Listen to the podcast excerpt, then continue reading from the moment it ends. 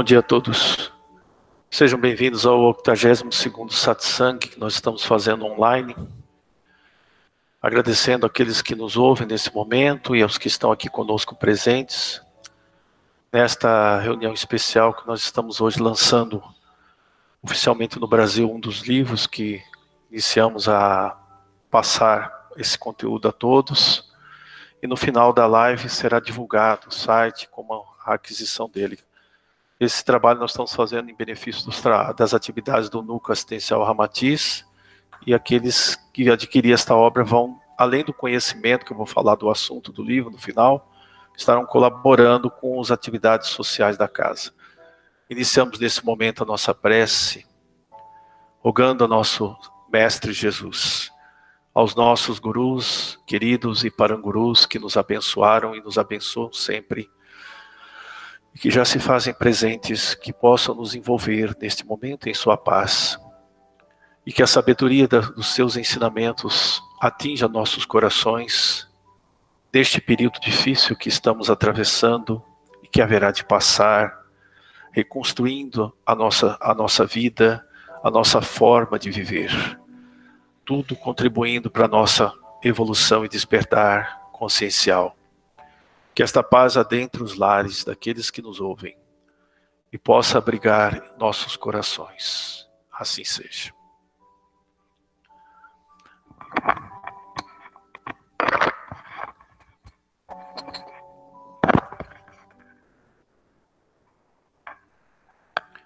Vamos então iniciar o tema.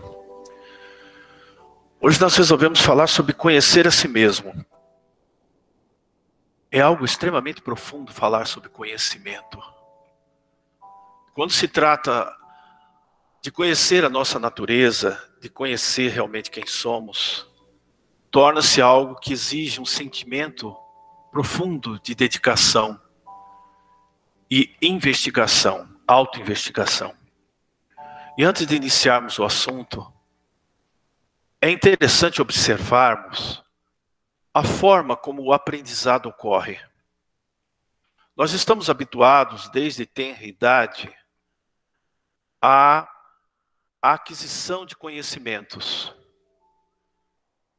Fomos treinados desde tenra idade, desde a infância, a aprendermos algo, a conquistarmos algo que pudesse enobrecer o nosso intelecto, desenvolver a nossa capacidade de perceber o mundo, de atuar no mundo, de conquistar profissões e aprimorarmos a capacidade de agir.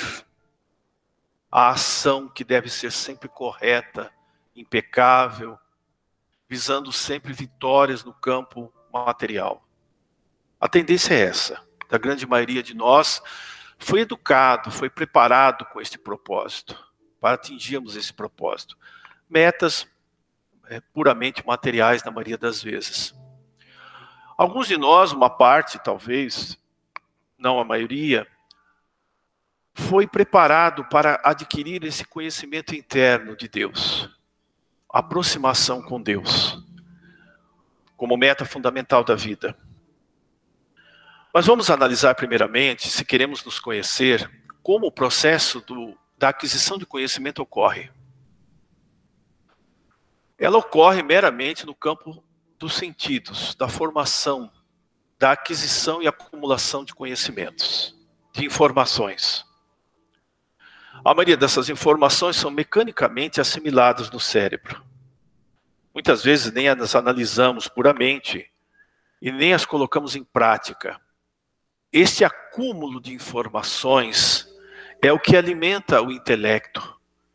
E nós vamos ver mais adiante que o intelecto é uma camada, é uma esfera da nossa consciência, mas não a essência pura que somos.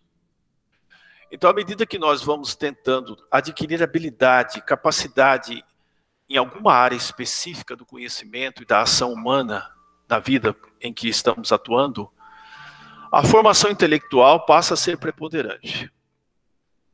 Então, nos esforçamos para adquirir essas habilidades pela aquisição de informações. Muitas dessas informações são processadas no cérebro através da nossa mente, e colocadas em prática, tornando-se algo em que podemos, com o passar do tempo, dizer que realmente somos hábeis naquela área de atuação. Assim é o campo das profissões, até mesmo o exercício das artes, da oratória e assim por diante. Mas existe um outro caminho mais árduo, mais difícil, porém libertador, de irmos direto ao campo da experiência, a experiência real da verdade. Este é o campo do autoconhecimento. Há uma frase antiga no Oriente que diz o seguinte: Aquele que vence os outros é vitorioso. Mas aquele que conhece a si mesmo é invencível. Porque à medida que vamos conhecendo a nós mesmos, pelo processo gradual da autoinvestigação, vamos acessando a nossa real natureza. Se no campo da vida humana partimos para a aquisição de conhecimentos e informações, nem sempre trabalhadas na experiência, quando nos voltamos para o nosso campo interno, para explorar as nuances da consciência profunda, a autoinvestigação torna-se a ferramenta mais importante. Todos os caminhos espirituais apontam numa única direção. Você necessita conhecer-se e, consequentemente, compreender Deus.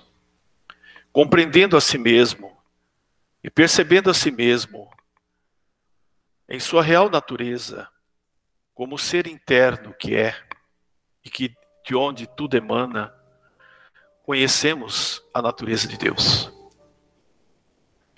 O primeiro passo no processo do autoconhecimento envolve a necessidade de compreendermos a natureza da ilusão.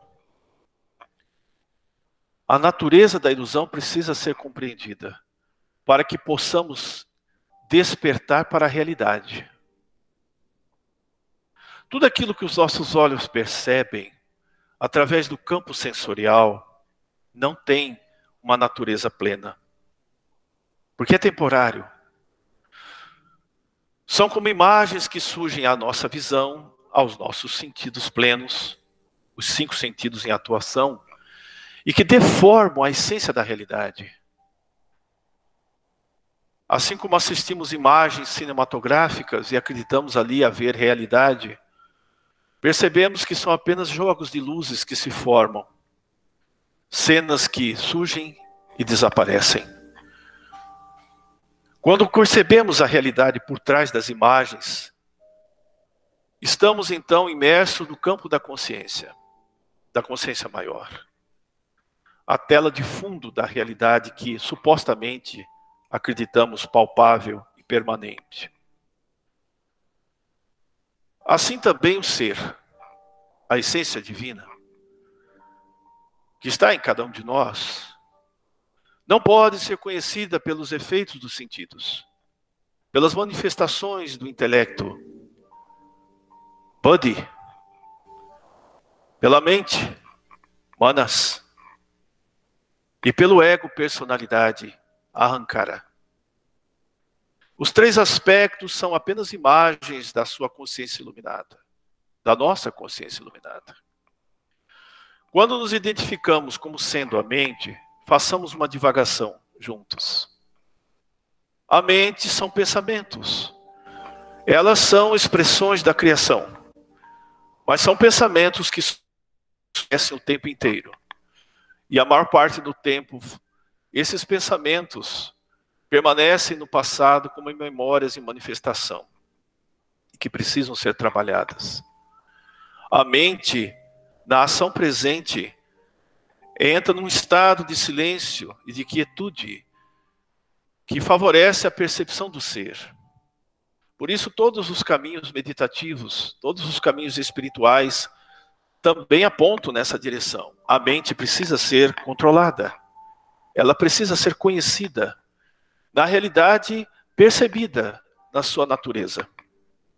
Quando a natureza da mente é percebida, compreendemos que não somos ela que ela é apenas um instrumento que utilizamos, que a consciência, que se manifesta como personalidade em cada um, utiliza a mente como instrumento para perceber a realidade e para investigar a sua própria natureza profunda.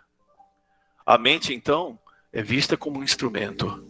Aqueles que adquiriram conhecimento real do seu objetivo e que adquiriram certo domínio sobre ela, e muitos afirmam ser totalmente impossível detê-la, e não é possível detê-la realmente, mas mantê-la sob equilíbrio e direcionamento da alma para que ela possa construir a realidade a partir do centro da consciência que está em cada um. Não somos a mente pensante que divaga, que se move de um lado para o outro e que se manifesta como o próprio tempo, sendo essencialmente memórias, lembranças e conteúdos daquilo que não é mais real. O primeiro processo da investigação começa por aí. Sou a mente pensante? Sou a mente que irradia ideias e pensamentos e que não permanece por muito tempo num aspecto apenas, que se move o tempo inteiro. O primeiro questionamento do, do envoltório mais sutil é perceber se somos a mente. Quando começamos a questioná-la e observá-la, sem nos mover junto com ela e seus suas ondulações e vibrações mentais, percebemos que ela também não tem o poder de nos afetar negativamente, como acontece em grande maioria. A não ser que, que permitamos que isso ocorra. Quando nos movemos com o pensamento em direções sem rumo definido, criamos situações dolorosas em nossa caminhada e para aqueles que nos acompanham. Quando aprendemos a utilizar o instrumento divino do pensamento, nos tornamos uma realidade divina que somos, manifestamos a nossa própria natureza. Na Índia costumamos chamar esse estado natural de Swarupa. Swarupa, permanecer no estado natural. O que é o seu estado natural? Estamos investigando juntos isso aqui, neste momento. Então vamos prosseguindo. A mente pensante, não, eu não sou a mente pensante. Eu não sou esses pensamentos que surgem e desaparecem no campo da consciência maior, como ondulações da consciência maior. A outra investigação que torna mais difícil a aceitação e a percepção da alma no seu estado natural é a ideia de que se é o corpo. Esta ideia, eu sou o corpo, é uma das mais difíceis de romper em si, durante o período da autoinvestigação. Vejamos, somos o corpo para aqueles que estão no plano físico. Somos o corpo com as suas dores, o seu cansaço, as enfermidades que surgem periodicamente e as suas necessidades normais do dia a dia. Será mesmo que somos o corpo? Será que você é algo que está destinado à destruição? É uma investigação difícil porque a identificação da consciência como corpo físico e do ego personalidade é muito forte. Quando a consciência se manifesta num plano físico, os sentidos tornam-se adormecidos, as percepções da alma se tornam adormecidas de certa forma, em grau muito alto em muitas pessoas a tal ponto que elas esquecem quem são realmente. Nós já fizemos esta comparação e vamos fazê-la novamente. Somos chamados a desempenhar papéis no drama cósmico da vida. Estes papéis são muitas vezes intensos e a alma muitas vezes gosta de desempenhá-los. E os desempenha mais de uma existência. Outras vezes a alma se desgosta de desempenhar determinados papéis mas se vê obrigada a desempenhá-los por força da lei kármica reparadora. Porém, muitas vezes, por estar tão identificado com esses personagens temporários da vida, você se supõe ser exatamente isso e esquece quem você é, além do papel que está desempenhando nesta existência ou em outras existências. É exatamente isso que acontece. O grande diretor divino está por trás deste drama. Mas ele lhe deu a capacidade, a liberdade de protagonizar cada uma das atitudes, cada uma das cenas, você protagoniza. E espera que você desempenhe bem o seu papel, para finalmente liberá-lo deste processo, para que você permaneça com ele, tal como ele é, testemunhando o que acontece, mas não mais atuando desta forma. Portanto, a identificação com o corpo é como a identificação de um, um ator com o personagem, a tal ponto que ele não quer deixar de desempenhá-la.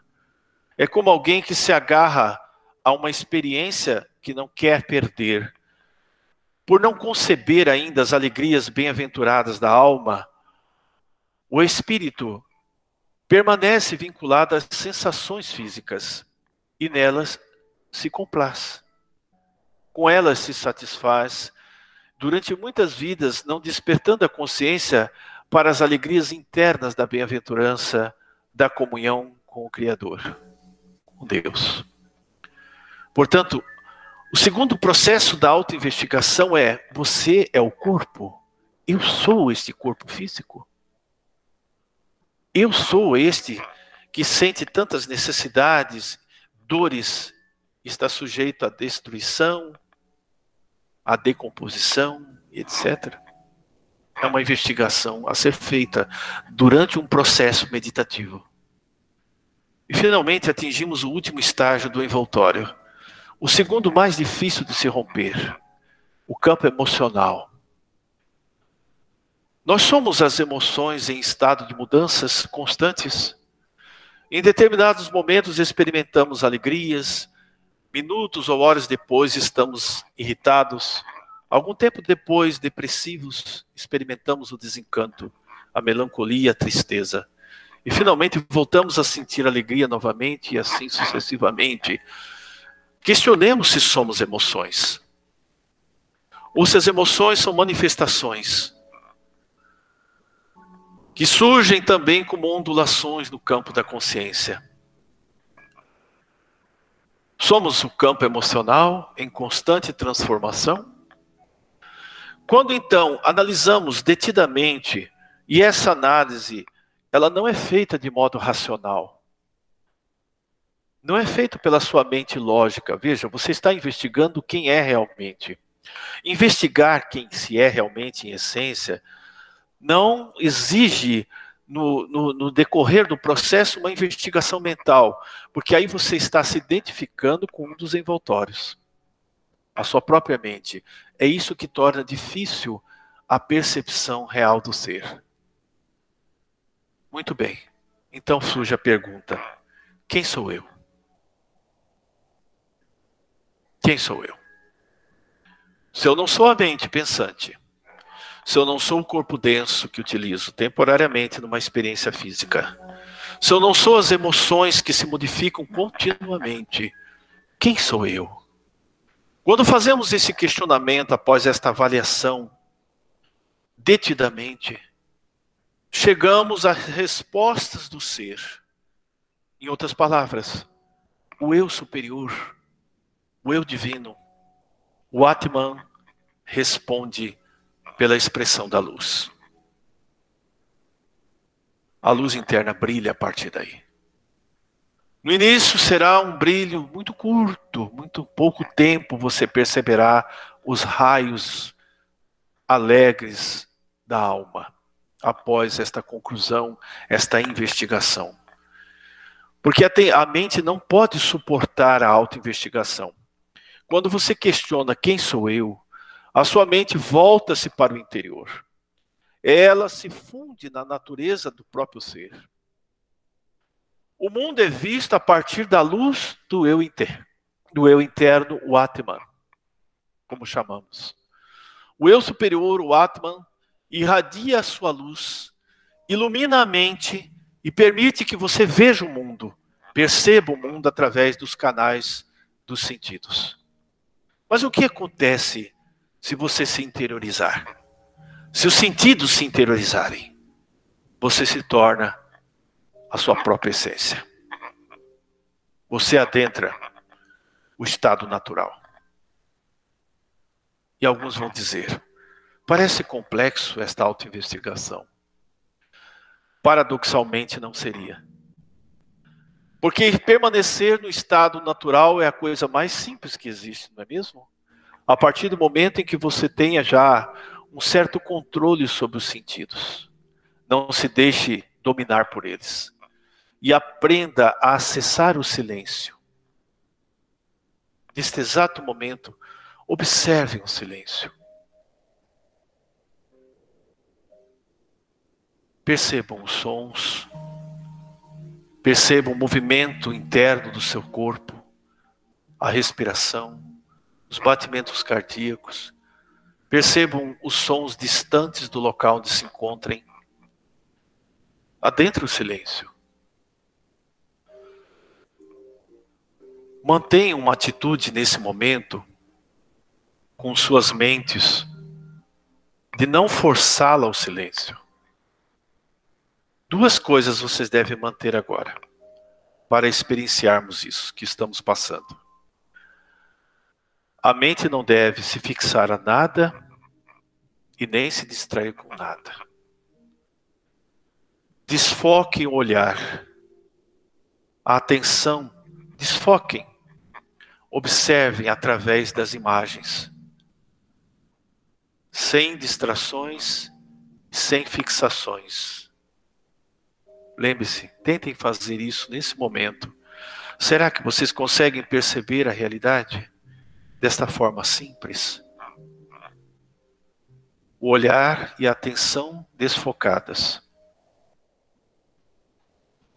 Vejam, que após um ou dois minutos, não há esforço nisso. Não há esforço, não façam esforço. É extremamente natural. Nesse estado, a sua mente parece que não se move. E surge no fundo do seu ser os primeiros raios de paz e silêncio. Meditemos. Concentre-se no espaço entre as sobrancelhas. Mas podem fazer este, este momento de exercício com os olhos abertos, se quiserem.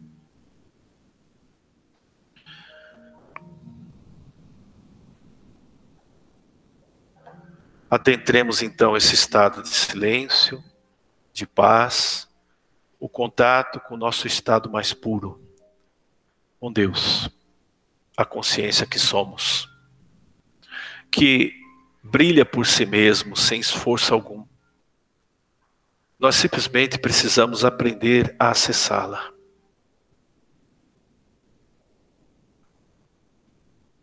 Deixar de nos mover com a mente de um lado para outro, fazê-la voltar-se para dentro. Os seus olhos então não se movem agora. E você não se distrai e nem se liga a coisa alguma. Então você se torna um ser. Por alguns segundos, por algum tempo, você experiencia seu estado real. E isso é autoconhecimento. Você dirá: não, é simples demais, é muito mais do que isso. Porque eu já aprendi muitas coisas. E o autoconhecimento é muito mais do que isso. Não. Essencialmente é isso. É você permanecer no seu estado natural e real. É você libertar-se da falsa identificação com os sentidos. Com este eu ilusório que é este personagem com o qual você se identifica e com esses envoltórios que discriminamos aqui: mente, corpo e emoções. Além dos três envoltórios, você simplesmente é. Todas as vezes que se identifica com alguma coisa, você se torna isso. O eu sou significa a sua natureza plena. Mas quando esse eu sou se liga a um objeto, a um nome, a uma forma, a um gênero, você deixa de ser quem realmente você é. Será que é muito difícil compreendermos isso? O processo, portanto, do autoconhecimento, resumidamente, poderíamos dizer que é saber quem realmente somos. Não o personagem. Não a identificação com esses envoltórios temporários e perecíveis. Então você se torna uma pura consciência. E o que é uma pura consciência? É uma imagem pura de Deus, do ser pleno. A partir deste momento, que é praticado de silêncio diariamente, você caminha cada vez mais para expressar quem realmente você é. Todas as suas ações a partir deste momento, talvez isso não dure muito tempo, não espere que dure muito tempo no começo. Elas são governadas pelo ser interno, pela luz interna da consciência. O ego não faz parte disso. E a mente, ela desaparece? Não. A sua mente não desaparece nesse estágio. Ela se funde na sua própria fonte. E você experimenta com isso um estado de alegria e paz muito intenso. Que são características de que você contatou o ser interno. O Atman. Portanto, o Atman você não toca você não o localiza, porque está em toda parte. Quando a consciência se ilumina, quando você permanece no estado iluminado, ou seja, conhecendo quem realmente você é por algum tempo, você percebe a si próprio como estando em toda parte. Gostamos de fazer a comparação da pequena onda com o oceano. Já fizemos isso tantas vezes aqui provavelmente já ouviram. Mas vamos repeti-la. Todos somos pequenas ondas se movimentando no oceano de Deus. Ora, a onda pode se mover por muito tempo, pode ir até a praia e retornar, mas ela não deixa de ser o oceano. Quando compreendemos quem somos, percebemos que somos todo, toda a criação. O todo somos nós. Nós somos o, a pequena onda manifestando-se aqui num corpo físico, mas intimamente ligada ao oceano maior. E é este conhecimento que se denomina nas experiências físicas como autoconhecimento. Na realidade é isto. Portanto, nada poderia ser mais simples de que você ser quem você é, não é?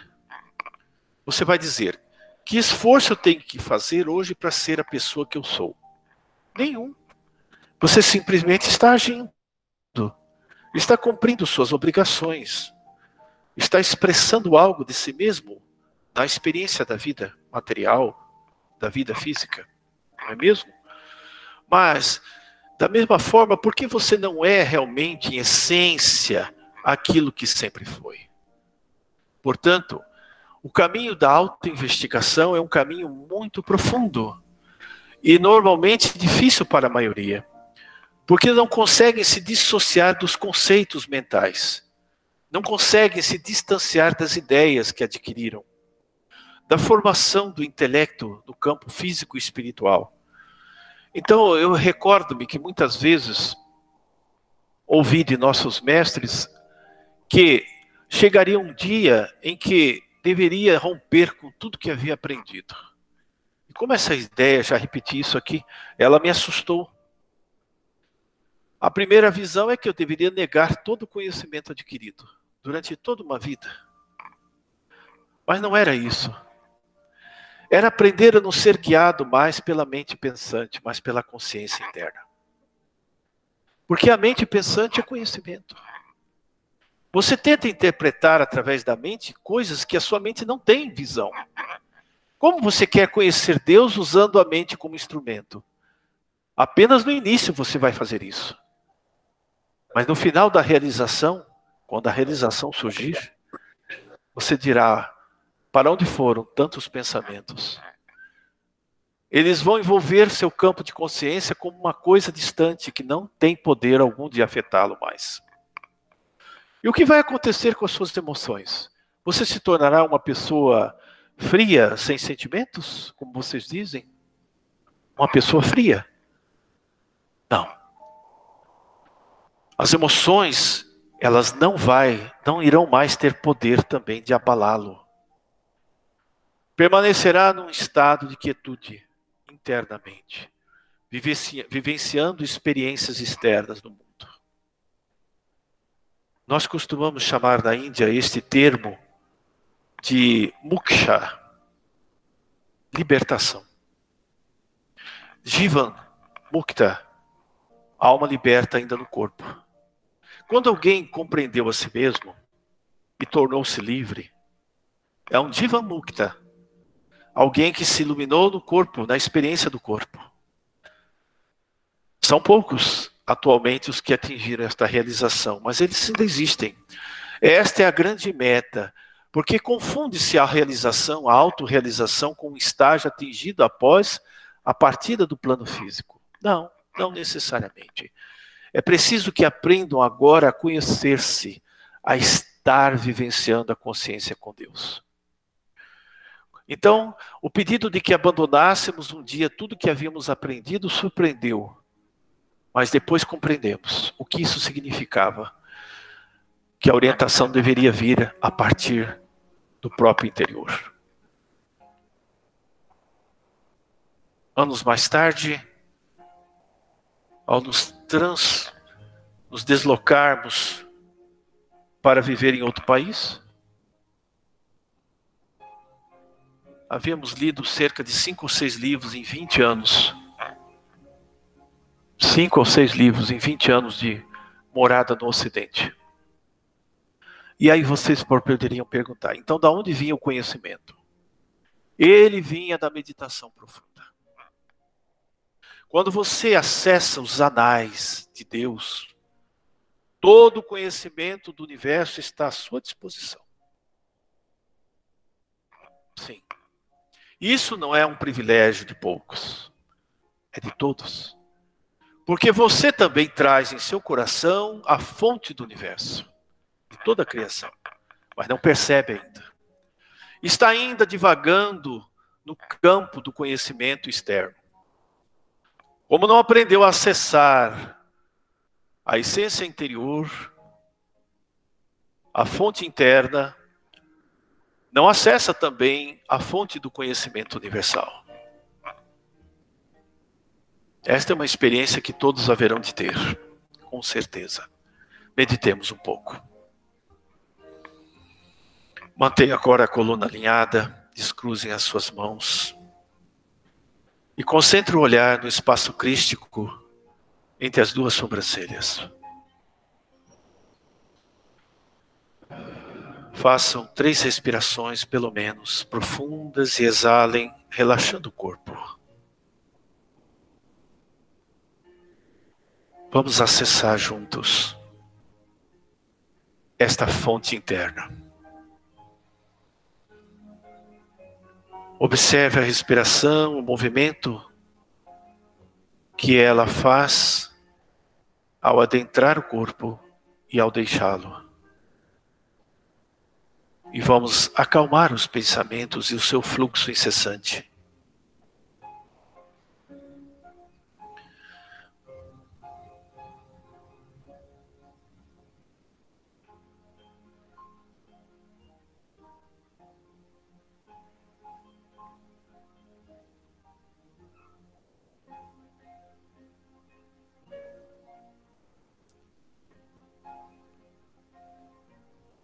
Façam conosco as afirmações mentalmente, onde estiverem agora. Esqueçam um pouco o mundo externo. Estamos adentrando o nosso mundo interno mais profundo. Mais e mais.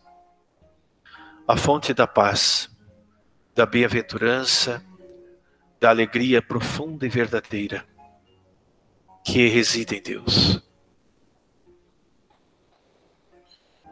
Repitam comigo mentalmente, Pai Celestial, Bem-amado Deus, Tu estás em meu interior. Eu habito em Ti. Faz-me conhecê-lo agora. Repitam isto na linguagem dos seus corações, com profunda devoção. Deus sempre responde aos pensamentos íntimos da alma, porque Ele é, na realidade, a sua própria presença.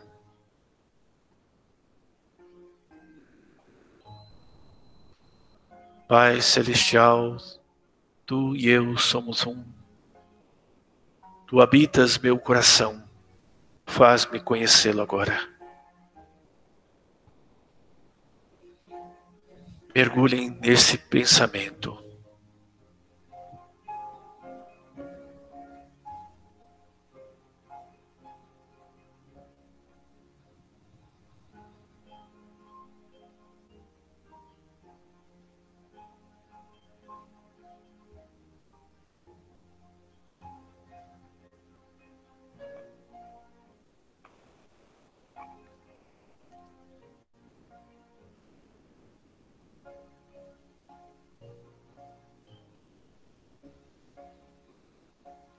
Percebam que começa a surgir um estado de silêncio. Você começa a adentrar mais ainda nisso. Não se preocupa com seus pensamentos, deixa eles se moverem, não dê atenção. Mantenha a atenção em seu interior, nas percepções de paz que silenciosamente começam a surgir. Não toque em nenhum pensamento, deixe-os.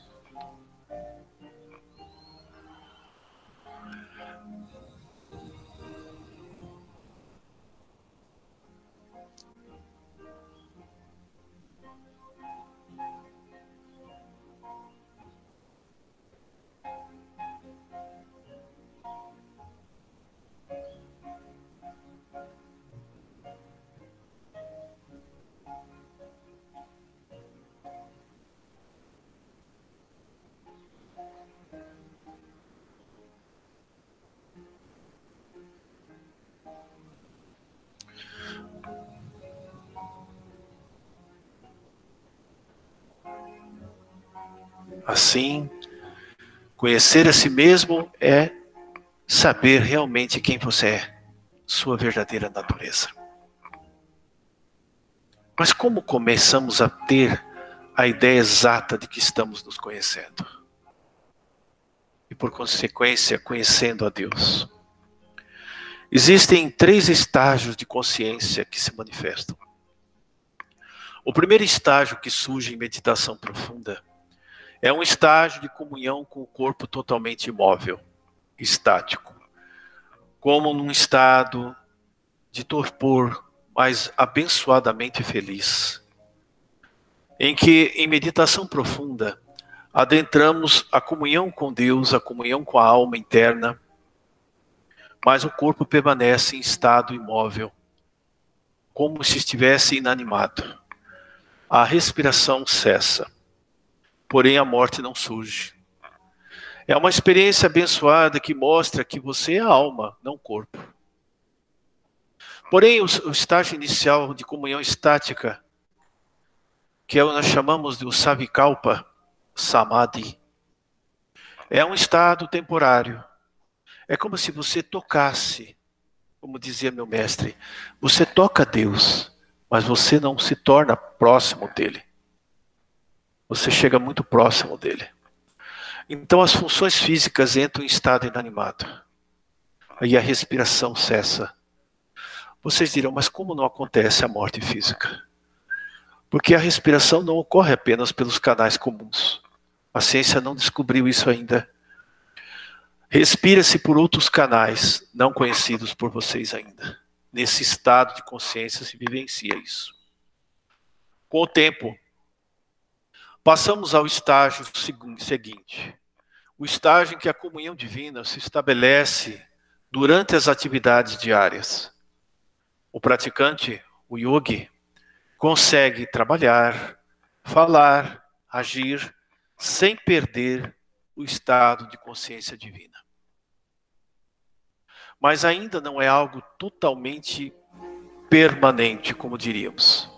Porque muitas vezes, após alguns dias ou horas, volta-se a consciência normal. E o último estágio, que é bastante raro, mas muitos o manifestaram, é o estágio permanente, o Sahaja Samadhi. O estado anterior chamamos de Nirvikalpa Samadhi. O estágio final, Sahaja Samadhi. Sahaja, na língua indiana, significa natural, permanente, sem esforço. Então, nesse momento, você se torna o seu próprio eu verdadeiro. Não há mais instabilidade alguma. Não há mais absolutamente nada que possa abalá-lo. Apenas aquele estado de paz, de alegria, move o seu ser em todos os momentos. Portanto, é o estágio final da comunhão. Nesse estágio final, você realmente conheceu a si próprio. Você se tornou seu próprio eu interior. A alma, como dizíamos, uniu-se ao espírito. O espírito aqui representa Deus. A alma, você. Quando a alma se une ao espírito definitivamente, o estágio de comunhão divina tornou-se permanente. Esse é o último nível do autoconhecimento. Esta é a mensagem desta manhã. Que deixamos a todos, ela é breve, e agradeçamos ao Pai Criador por nos ter dado esta oportunidade. E que a presença dele brilhe em seus corações e almas, e que todos atinjam esse estado abençoado de bem-aventurança. Namastê a todos.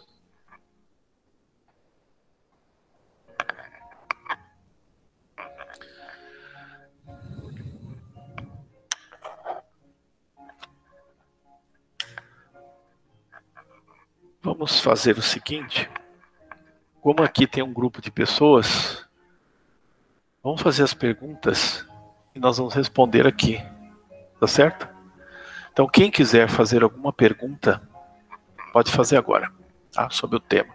Hoje, na realidade, é um estudo, né? Que nós estamos fazendo. Ok? Sim? Pois não.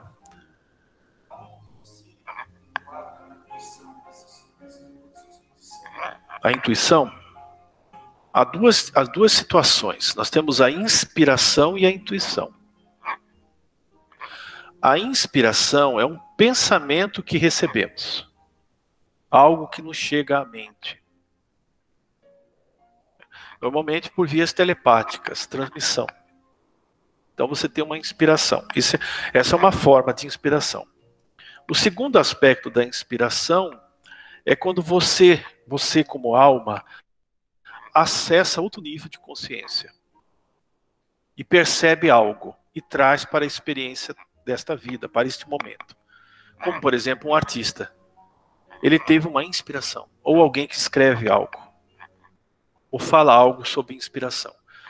Ou é sugerido o pensamento, ou ele absorve esse conhecimento como alma em algum nível dimensional. Agora, a intuição é algo mais profundo. A intuição é a voz de Deus em nós, a voz interna, a voz da consciência. Então, a intuição é uma percepção direta da verdade das coisas. Não é uma mera inspiração. É uma certeza que você tem de algo. Compreende? Muitos confundem a intuição com a inspiração. A intuição traz sensações físicas. Você tem uma sensação física de que realmente é aquilo que você deve fazer. Compreende? Não é apenas algo que veio na sua mente. Tá? Deu para entender? Mais alguém? Pois não.